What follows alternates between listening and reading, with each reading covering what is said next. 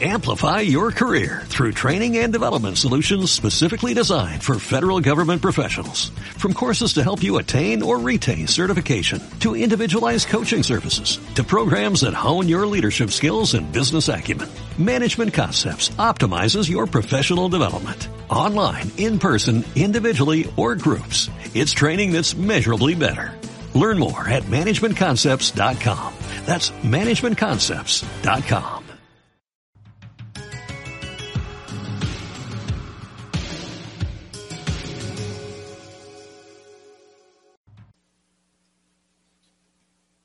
En esta semana vamos a regresar al libro de Eclesiastés. Vamos a regresar al libro de, de Eclesiastés y nos vamos a estar ocupando en el capítulo 9, como se los había anunciado.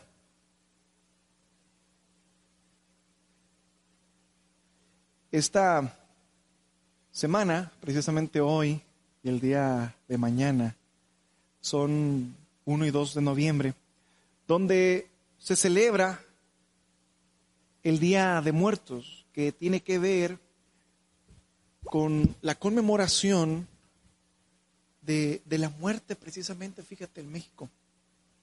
Algo característico en todo esto es que hay la exposición de altares de muertos como parte de, de esto. Y se colocan desde escuela, desde en escuelas hasta instituciones y algo que debemos nosotros tener en cuenta es que son días donde la muerte es constantemente traída a la mente. Algunos incluso reavivan el, el luto de haber perdido algún ser querido y se proponen ir a visitarlo a la tumba. No solo nos lleva a pensar en la muerte de aquellos amigos o familiares, sino que también nos lleva a pensar en nuestra propia muerte. ¿Cuándo será? ¿Qué debo hacer mientras llegue ese día? ¿Hay alguna manera de estar preparado para ella? Bueno, en este día, en este sermón, providencialmente que volvemos a, a Eclesiastés, vamos a ver la respuesta a estas preguntas. Y para ello, vamos a ir al capítulo 9 de Eclesiastés y vamos a leer juntos, pero antes vamos a orar. ¿Qué te parece? Señor, muchas gracias por lo que tú haces en nuestra vida. Mira que tú sabes y conoces las necesidades que nosotros tenemos, que son muchas. Tú las conoces más que nosotros. Y en este momento nos acercamos a ti rogando porque trates con ellas a través de tu palabra que es viva y eficaz y que penetra hasta lo más profundo de nuestra alma. La vida es incierta a nuestros ojos, pero tú sabes todo, Señor. Todo lo que va a suceder, así que a través de esta porción de tu palabra, háblanos Muéstranos lo que vale la pena poner en primer lugar y déjanos conocerte y vivir para tu gloria. Concédenos amarte más, depender más de ti y entregarnos por completo a tu voluntad. Que la gloria de Jesús nos transforme en el nombre de tu Hijo. Amén. Vamos a leer entonces los versos 1 al 10 del capítulo 9, versículos 1 al 10. Dice, ciertamente he dado mi corazón a todas estas cosas para declarar todo esto, que los justos y los sabios y sus obras están en la mano de Dios. Que sea amor o que sea odio, no lo saben los hombres. Todo está delante de ellos. Todo acontece de la misma manera a todos. Un mismo suceso ocurre al justo y al impío, al bueno, al limpio y al no limpio. Este mal, dice, así al que peca, al que jura, como al que teme el juramento. Este mal hay entre todo lo que se hace bajo el sol, que un mismo suceso acontece a todos, y también que el corazón de los hijos de los hombres está lleno de mal y de insensatez en su corazón durante toda su vida. Y después de esto se van a los muertos. Aún hay esperanza para todo aquel que está entre los vivos, porque mejor es perro vivo que león muerto, porque los que viven saben que han de morir, pero los muertos nada saben, ni tienen más paga, porque su memoria es puesta en olvido. También su amor y su odio y su envidia fenecieron ya, y nunca más tendrán parte en todo lo que se hace debajo del sol. Anda y come tu pan con gozo, y bebe tu vino con alegría, bebe tu vino con alegre corazón, porque tus obras ya son agradables a Dios. En todo tiempo sean blancos tus vestidos, y nunca falte ungüento sobre tu cabeza. Goza de la vida con la mujer que amas todos los días, de la vida de tu vanidad que son dados debajo del sol. Todos los días eh, que son debajo del sol, todos los días de tu vanidad, porque esta es tu parte en la vida y en tu trabajo, con que te afanas debajo del sol. Todo lo que te viniere a la mano para hacer, hazlo según tus fuerzas porque en el Seol, a donde vas, no hay obra ni trabajo, ni ciencia, ni sabiduría. El mensaje de hoy lleva por nombre algo interesante. Vive bien y muere confiado. Vive bien y muere confiado. Así que vamos al primer encabezado del día de hoy. Y fíjate que el capítulo comienza exponiendo una conclusión de Salomón. Él dice que ha dado su corazón a todas estas cosas. ¿Cuáles? Bueno, aquellas que ha venido hablando hasta el momento. Hemos visto que la vida piadosa incluye enfrentar la vida de manera realista, con la vista puesta en la eternidad para poder entenderla, para poder comprenderla, para poder encontrar sentido en ellas. Hacemos la vida perdón, hacemos la vanidad, eh, hemos, hemos visto la vanidad de las riquezas, la opresión de las autoridades, la maldad del hombre, lo absurdo que es vivir con lo terrenal como nuestra única meta. Así que ahora Él expone una maravillosa conclusión que ya nos está encaminando al fin de este libro. Que los justos y los sabios y sus obras están en la mano de Dios. Fíjate qué maravillosa es esta expresión. Que los justos y los sabios y sus obras están en la mano de Dios. Sin profundizar mucho, expone uno de los mayores consuelos que el hombre puede tener ante lo aparentemente que resulta, lo aparentemente incierto que resulta la vida. Aunque parece que habla de todo hombre, no es así. Él dice justos y sabios para referirse a aquellos que son temerosos del Señor. Hemos visto que Salomón ha utilizado estos términos para dirigirse a ellos. El principio de la sabiduría es el temor al Señor, así que los hombres sabios son aquellos que temen al Señor. Y es impresionante porque dice que aún las obras de ellos, no solamente ellos están en sus manos, sino aún las obras. Hace un momento dije que las personas están más sensibles a pensar y meditar en la muerte en este momento. Y es verdad. No solo por la celebración a la cual nos estamos enfrentando, sino por la pandemia que se ha convertido en la primera causa de muerte a nivel nacional. A nivel mundial son millones de muertos los que ya hay. Esto hace que muchos teman por contagiarse y obviamente perder su vida. El miedo a morir repentinamente se llama tanatofobia.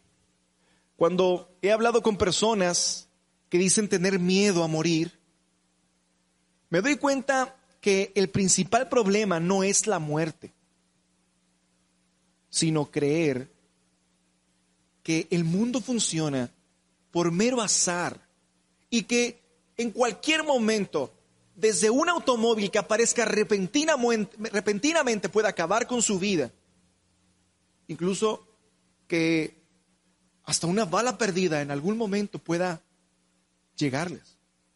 Morir ahogado. Fíjate nada más. De hecho, en una ocasión, eh, cuando hablaba con una persona, me decía que él tenía un miedo a morir ahogado en un restaurante. Y si yo tengo miedo a estarme asfixiando.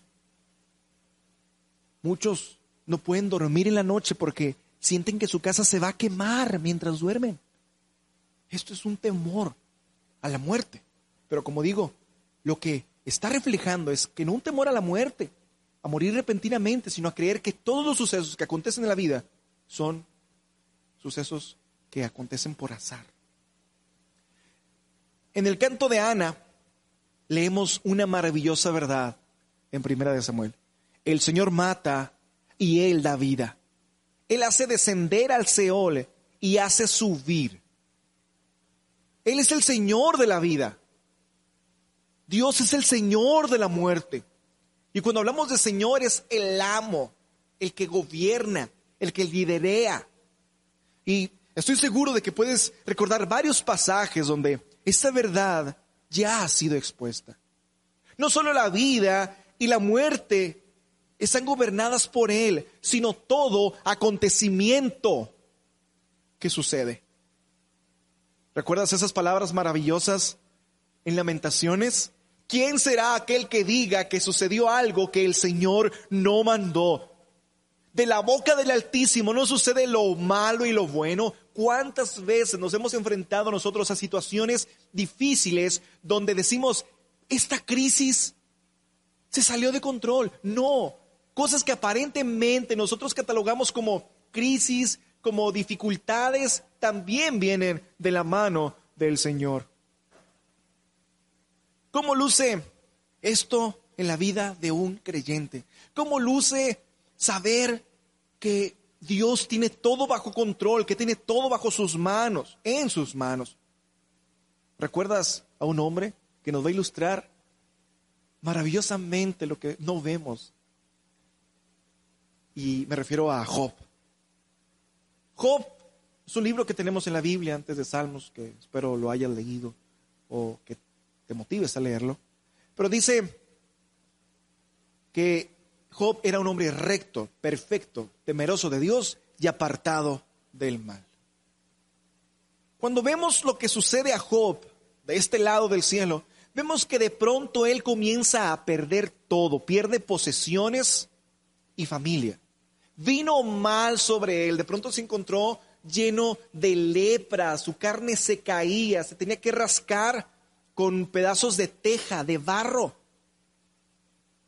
Todo esto sucedió porque algo estaba aconteciendo ante el trono del Señor. Este libro nos muestra lo maravilloso que es saber que el Señor tiene todo bajo control y nos deja, nos abre la cortina, nos corre esa, ese velo que hay para que veamos cómo funciona detrás. Job ama al Señor, Job ama a Dios, pero por conveniencia. Pero si todo se le quitara, seguro maldeciría a su, a su Dios. Este es el argumento de Satanás, que en un día, al presentarse delante del Señor, llega y escucha las palabras del Señor de Dios. Has visto a mi siervo Job, que no hay varón recto, perfecto, temeroso de Dios, y apartado del mal. Y Satanás entonces suelta ese argumento que te digo, no, Señor, ¿sabes qué? El punto es de que si tú le quitas todo a Job, él te va a maldecir en su, en su cara. Lee conmigo el verso 9 de Job. Mira, si no, no lo tienes rápidamente, anótalo y lo lees en otro momento. Él dice, y lo que tenemos aquí es a Satanás respondiendo a Job, a, a Dios sobre Job. Dice, ¿acaso teme Job a Dios de balde, Dioquis? ¿No le ha acercado alrededor a él, a su casa y a todo lo que tiene? Al trabajo de sus manos has dado bendición, por tanto, sus bienes han aumentado sobre la tierra. Dios tenía a Job en sus manos.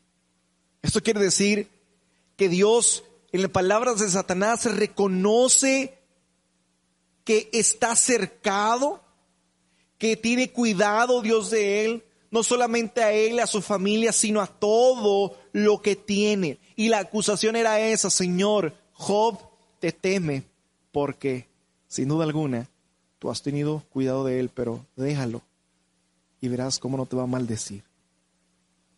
Mira lo que dice el verso 11. Pero extiende ahora tu mano y toca todo lo que tiene y verás si no blasfema contra ti en tu misma presencia. Entonces Dios dijo a Satanás, aquí todo lo que tiene está en tu mano. Solamente no pongas tu mano sobre él. Y salió Satanás de delante del Señor. Fíjate qué maravilloso esto. Aquí se nos muestra que Dios le dio permiso a Satanás de tocar a Job, pero también estableció restricciones. No podía tocar su vida. Conocemos que sucedió después en el relato.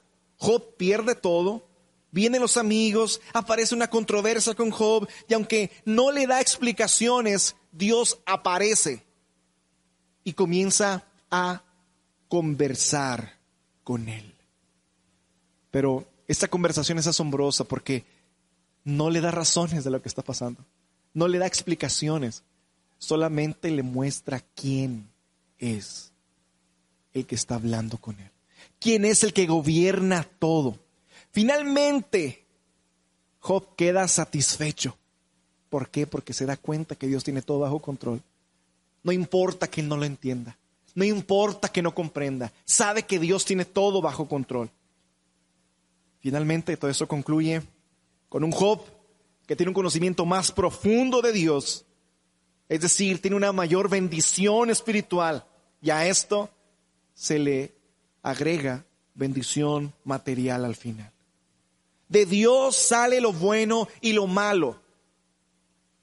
Él siempre lo usa para nuestro bien. Entonces, que los justos y los sabios y sus obras estén en la mano de Dios debe ser un consuelo para nosotros. Dices tú, no sé, no, evito pensar yo en las palabras de Jesús. ¿Recuerdas? En Juan 10, escucha, mis ovejas. Esto quiere decir los justos, los temerosos de Dios, los sabios, oyen mi voz y yo las conozco y me siguen y yo les doy vida eterna y no perecerán jamás ni nadie las arrebatará de mi mano. Mi Padre que me las dio es mayor que todos y nadie las puede arrebatar de la mano de mi Padre. Yo y el Padre uno somos. Aquellos que nos hemos rendido al Señor debemos creer esta maravillosa verdad y estar confiados. Él nos tiene en su mano. Nada se le sale de control. Nos guarda. Y no lo hace por obligación. Nos guarda porque nos ama. ¿Tú crees que el Señor va a dejar que una desgracia acontezca que nos derribe sin propósito alguno? No, nunca. Mire cómo concluye el verso 1. Que sea amor o que sea odio, no lo saben los hombres. Todo está delante de ellos. Ya que nadie entiende la providencia divina, aquello que Dios ha establecido que vivamos, no sabremos si habremos de prosperar o habremos de sufrir o habremos de experimentar odio o amor en la vida. Pero esto no evita y no debe evitar esa incertidumbre a nuestros ojos, porque es incertidumbre para nosotros, pero Dios tiene todo bajo control. Que debamos poner nuestra vida y control y una entrega total a Dios. Esta verdad se ha estado enfatizando constantemente, porque el creyente siempre confía en su creador. Escucha esto, el creyente siempre confía en su creador, confía en su voluntad, en su gobierno y se satisface en él. Esta es la diferencia entre un incrédulo y el creyente, entre el que vive vanamente o aquel que vive para la gloria de Dios. Dependen, confían en el Señor en todas las áreas. Entonces, todo esto que hemos venido hablando no quiere decir que la muerte no vaya a llegarnos. La muerte nos va a llegar. Pero mira lo que dice Salomón, verso 2. Todo acontece de la misma manera a todos. Un mismo suceso ocurre al justo y al impío, al bueno, al limpio y al no limpio al que sacrifica, al que no sacrifica, como al bueno, así al que peca, al que jura, como al que teme el juramento. Este muy mal entre todos lo que se hace, este muy mal hay entre todo lo que se hace debajo del sol, que un mismo suceso acontece a todos, y también que el corazón de los hijos de los hombres está lleno de mal y de insensatez en su corazón durante su vida y después de esto se va a los muertos. Qué maravilloso. Tú dices, ¿por qué, Jorge? ¿Qué tiene maravilloso esto? Bueno, en el verso 2, Salomón se ocupa de exponer de que a todos, sea religioso, sea incrédulo, temeroso de Dios, le va a llegar tal suceso, la muerte. Y Salomón cataloga la muerte como un mal. Además, Nuevamente dice, como lo ha dicho en, pasajes eh, pasados, el hombre es insensato en su corazón durante toda su vida y finalmente va a los muertos. Cuando pensamos en esto podemos recordar la condición pecaminosa del hombre. Nadie puede librarse de esa condición. El pecado que entró por la transgresión de un hombre y por esa transgresión entró la muerte y la muerte pasó a todos los hombres. Esa muerte ha hecho sus estragos y lo va a continuar haciendo hasta que Jesús regrese y redima completamente a su creación y a los suyos. Entonces, la muerte llega a todos porque es el juicio de Dios. Recuerda que somos pecadores, pero no a todos sucede lo mismo después de ella. Para los creyentes que han puesto su fe en Jesús, la muerte no es juicio, sino algo liberador. La muerte para el creyente abre de par en par la eternidad. Jesús, al vencer en la cruz, venció el juicio de ella, el poder, y ahora debemos temer a la muerte. No. Nuestro Señor es Señor de la vida y de la muerte. La ha conquistado para los suyos. ¿Dónde está, oh muerte, tu aguijón y sepulcro, tu victoria? Aunque todos dejemos el cuerpo, solo los creyentes serán recibidos por Él mismo en su presencia. Aquí tenemos entonces la esperanza en la vida y en la muerte nuestro Dios es soberano. Nuestro Señor ha vencido la muerte.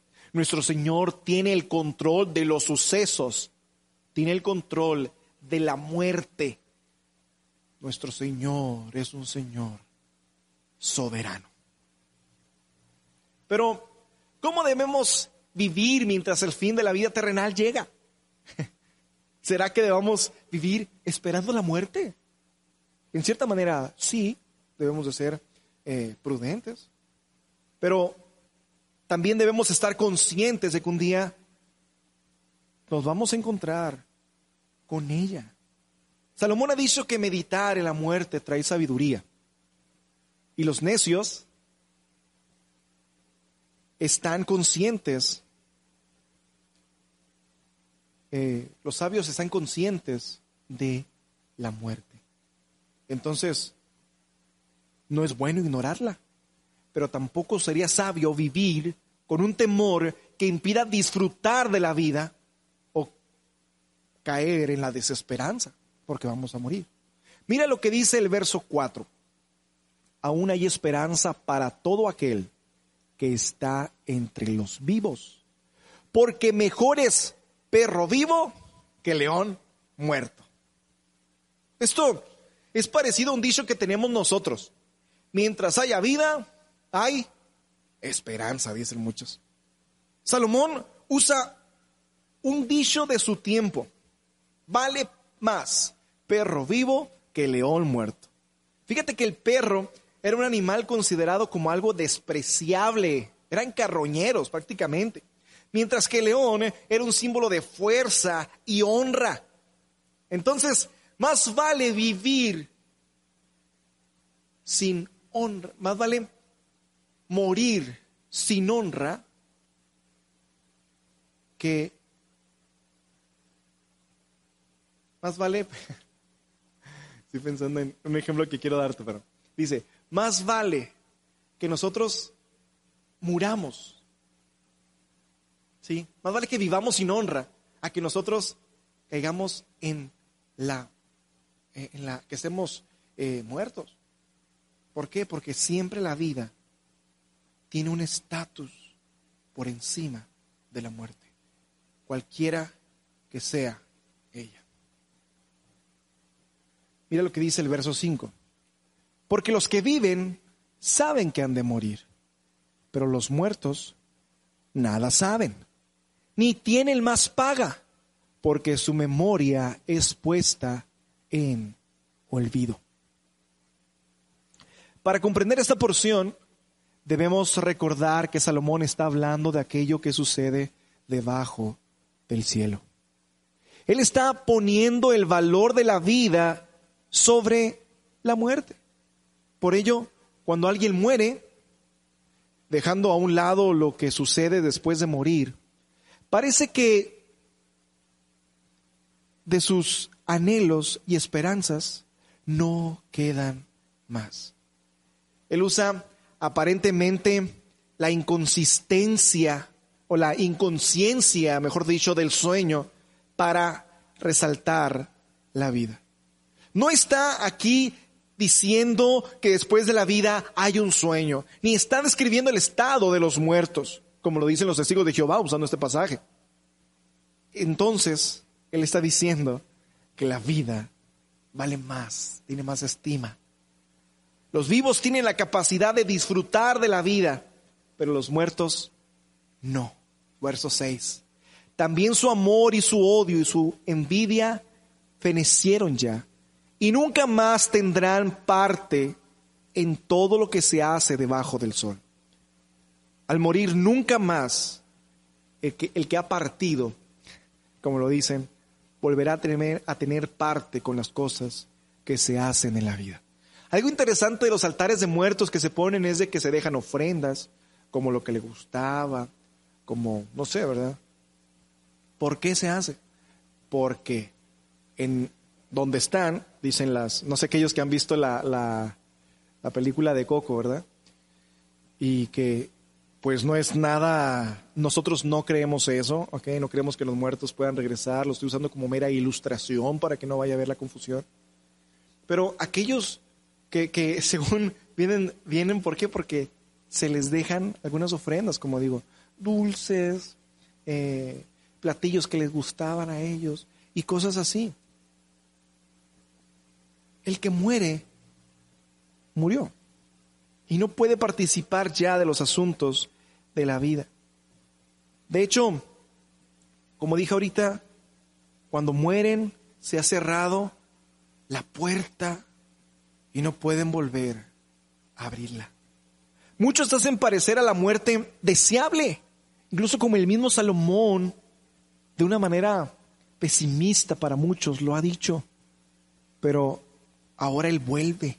Fíjate bien, ¿eh? para que, para que nos sumerjamos en el pensamiento. Él dice que cuando habla de la opresión, dice, pues es que es mejor un abortivo, es mejor aquellos que se fueron que estar bajo presión y todo eso. Pero ahora él viene y vuelve y dice, no, es mejor la vida. Bajo las circunstancias que nosotros estamos viviendo, es mejor vivir. Si llevamos todo de la mano, en aquella ocasión él habló que es mejor la muerte cuando hay opresión, pero pues siempre la vida es mejor. Vale más perro vivo que león muerto. Hay algo por lo que la vida es superior. Aún así, se viva como un mero mendigo en la calle. ¿Cuál es? Solo en esta vida, solo en vida, es en donde encontramos la esperanza de salvación. Dios ha establecido esta vida para que conozcamos y probemos de Él. Ciertamente, los muertos saben de juicio, pero los vivos conocen de su Dios, conocen de la misericordia, de amor y prueban, como digo, de Él. Recordemos un poco de Lázaro el mendigo y el caso de Rico, del rico. La muerte no puso eh, su mente en olvido, sino que aún después de que murieron, ellos fueron llevados a un lugar más allá de la muerte. Uno abrió sus ojos en condenación y el otro en un descanso. Entre los detalles que vemos, no se puede salir de a donde entraron, la puerta fue cerrada, pero no solamente no pueden salir de ahí, sino que no pueden moverse, ¿verdad? De la condenación a la gloria, ni la gloria a la condenación. Y es en esta vida donde podremos escuchar, como dice el personaje, a Moisés y a los profetas, refiriéndose a la palabra, a la ley, para evitar ir al lugar de condenación. Si la vida tiene valor, no es porque poseamos un valor monetario o de bienes, sino porque en ella encontramos la esperanza de Dios para más allá de la muerte. En el caso de Lázaro, el mendigo, Lucas 16 nos dice que vivía de las migajas que caían de la mesa. Y seguramente los que estamos viendo esto, podremos saber que ninguno de nosotros es mendigo ni anda comiendo de las obras de otros. No solamente era mendigo, sino estaba herido y llagas por todo el cuerpo. Eran lamidas por perros mientras que el rico hacía banquetes espléndidos. Ambos les llegó la muerte. Lázaro fue llevado al descanso y el rico al tormento. ¿Qué hizo la diferencia? ¿Qué fue lo que finalmente dio valor a la vida? Sencillo, el apego, la obediencia y el amor al Dios que muestra la ley y los profetas. Por eso le dice Abraham, cuando el rico le dice, oye, tengo cinco hermanos, manda a Lázaro para que les diga y que no vengan a ese lugar. Entonces Abraham les dice, no, a Moisés y a los profetas tienen, escúchenlos. Eso quiere decir que a pesar de la condición deplorable que podríamos considerar que el rico, que, que, que Lázaro tenía, él estaba pegado a Moisés y a los profetas, a la palabra de Dios. La verdadera riqueza, lo que de verdad da una vida abundante, no es lo monetario ni los bienes terrenales, sino la palabra de Dios, porque solamente en ella es que conocemos al Señor y dador de la vida. Ahí conocemos el amor mostrado de ese Padre a la humanidad al enviar a su Hijo a morir a la cruz a causa del pecado. Aquellos que anhelan la muerte han descuidado las, advertencias de juicio que vienen después de cruzar de esa puerta. Si alguien creyera, no querría morir. Mientras que aquellos que aman la palabra que aman al Dios de la Biblia, que aman a su Hijo, encuentran sosiego y paz en medio de las aflicciones que el mundo puede tener, así como esperanza después de la muerte. Cuando se vive según el mundo, solo se trae desesperanza, deseos de muerte y finalmente eso va a traer juicio. Hay gente que, está insatisfecha, infeliz con su vida y quiere morir. Pero cuando se vive en fe y en amor por Jesús, se trae gozo y esperanza, aunque comas migajas como Lázaro. Un día vas a ser despertado en gloria. La vida es dichosa, aunque se viva como un mendigo, porque se puede conocer al Jesús al Hijo de Dios que da esperanza eterna. ¿Qué situación tienes? ¿Qué es lo que quieres alcanzar? ¿Qué te hace vivir insatisfecho? Déjame te digo que Jesús da más que eso. Da su perdón, da vida eterna y da la oportunidad de pasar con Él toda la eternidad. Si la muerte es más deseosa para ti, es que quizá, o lo más seguro, es que no conozcas al Dios de la Biblia, ni lo que dice sobre la vida, ni sobre la muerte. Así que, un consejo, no procures la muerte, procura leer y conocer al Dios de la Biblia. Solo si vives una vida confiado en este Dios, podrás morir confiado. ¿Escuchaste? Solamente si vives una vida confiado aquí en Dios podrás morir confiado. El temor a la muerte prueba el desconocimiento que tenemos de Dios y de su palabra. Así que no anheles la muerte, sino anhelas más a Jesús. ¿Escuchaste? No anheles más la muerte si no anhelas más a Jesús, porque es un peligro para tu alma. Los creyentes anhelamos partir con el Señor. Los creyentes anhelamos morir porque para mí el vivir es Cristo y el morir es ganancia, pero se atesora siempre a Cristo primero. Y vivir para Cristo es lo que te da una esperanza para la muerte. Si la vida está por sobre la muerte, entonces Verso 7. Anda y come tu pan con gozo y bebe tu vino con alegre corazón, porque tus obras ya son agradables a Dios. Aquel que vive para Dios ya ha sido aceptado por Él. Aquellos que están en su mano, lo dice el verso 1, pueden entonces disfrutar de su vida porque todo está en las manos del Señor. Deja a un lado el temor a la muerte. En todo tiempo, dice, verso 8, sean blancos tus vestidos y nunca falta un ungüento sobre tu cabeza. Dice en palabras sencillas, ponte guapo. Pero siempre la vestidura en la escritura tiene una connotación de honra delante del Señor cuando se habla en lo espiritual. Y delante de los hombres, obviamente. Antes de ponernos guapos para los demás, o ante los demás, tenemos que hacerlo ante Dios y qué mejor lavarnos en la sangre de Jesús que limpia todo pecado. Verso 9. Goza de la vida con la mujer que amas, todos los días de la vida de tu vanidad, que te son dados debajo del sol. Todos los días de tu vanidad, porque esta es tu parte en la vida y en tu trabajo con que te afanas debajo del sol.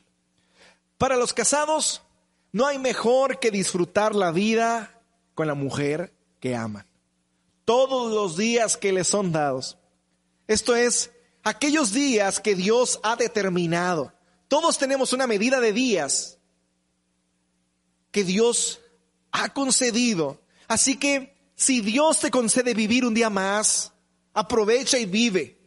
No como aquellos que disfrutan del mero placer sin sentido, sino aquellos que lo toman en agradecimiento porque saben que viene de la mano del Señor. ¿Qué mejor? Imagínate esos que están temerosos de la muerte, que no disfrutan la vida. No, vive confiado en la vida, para que mueras confiado, pero también para que disfrutes de ella, de la vida y de la muerte mientras llega. Para los creyentes la muerte y lo que suceda después va a ser algo que vamos a disfrutar, dice un autor. Finalmente, verso 10. Todo lo que te viniera a la mano para hacer, hazlo según tus fuerzas. Porque en el Seol, a donde vas, no hay obra, ni trabajo, ni ciencia, ni sabiduría. Qué texto más maravilloso. Visto en su contexto, claramente. Todo lo que quieres hacer, dice, si puedes hacerlo y está permitido por Dios, hazlo. La razón es que un día vamos a morir. Un día vamos a estar en la tumba. Y yo me imagino a Salomón viendo a, los que están en las tumbas diciendo, pues un día nos vamos a encontrar ahí. Así que, si tú quieres hacer algo hoy, hazlo. ¿Quieres poner un negocio y puedes hacerlo? Hazlo según tus fuerzas. ¿Quieres salir de viaje y puedes hacerlo? Hazlo. Todo según tus fuerzas. Es decir, sin ser imprudente ni ir más allá de lo que puedas. Vive y disfruta para la gloria de Dios. No vivas con temor. Vive confiado en el Dios que señorea todo. Vive para el Señor y para su gloria. Vive en agradecimiento por amor a Él. Ciertamente estos días meditaremos en la muerte, pero sobre la muerte está la vida.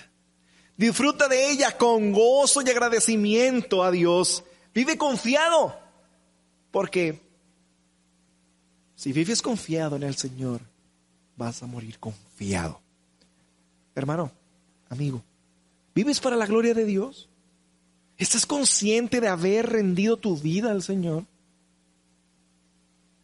Si Él no es el Señor de tu vida, no lo será en tu muerte. Y eso es peligroso. Insisto, no vivas con temor a la muerte, confía en el Dios soberano, Señor de la vida y de la muerte. Recuerda que estás en sus manos y todas tus obras también. ¿Podemos descansar en eso? Si tú no has rendido tu vida al Señor, seguramente los temores y la incertidumbre de la vida te agobian. Pero no solo ellos, sino también la muerte. La solución es sencilla y la encontramos en el Evangelio. Si no eres creyente, la muerte debe de agobiarte, porque después de ella viene el juicio, dice la palabra. Y cuando mueres, viene el juicio y no hay más. Así que el Evangelio nos enseña y nos insiste en ir a Jesús para que perdone nuestros pecados, para que veas su amor, confíes en Él, te entregues a Él y veas que Él venció a la muerte y Él promete la esperanza, el medio de ella y después de ella. Hay esperanza en Jesús, el que murió en la cruz. Así que, hermano, vive bien y muere confiado. Vive entregándote a su voluntad, reconociéndolo en todos tus caminos. Y no hay nada mejor que puedas hacer. Vamos a orar.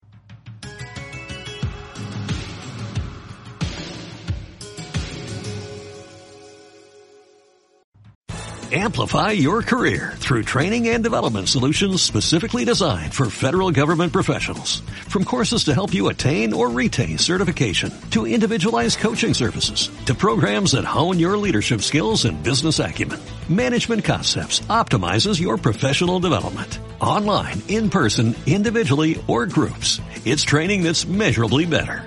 Learn more at managementconcepts.com. That's managementconcepts.com.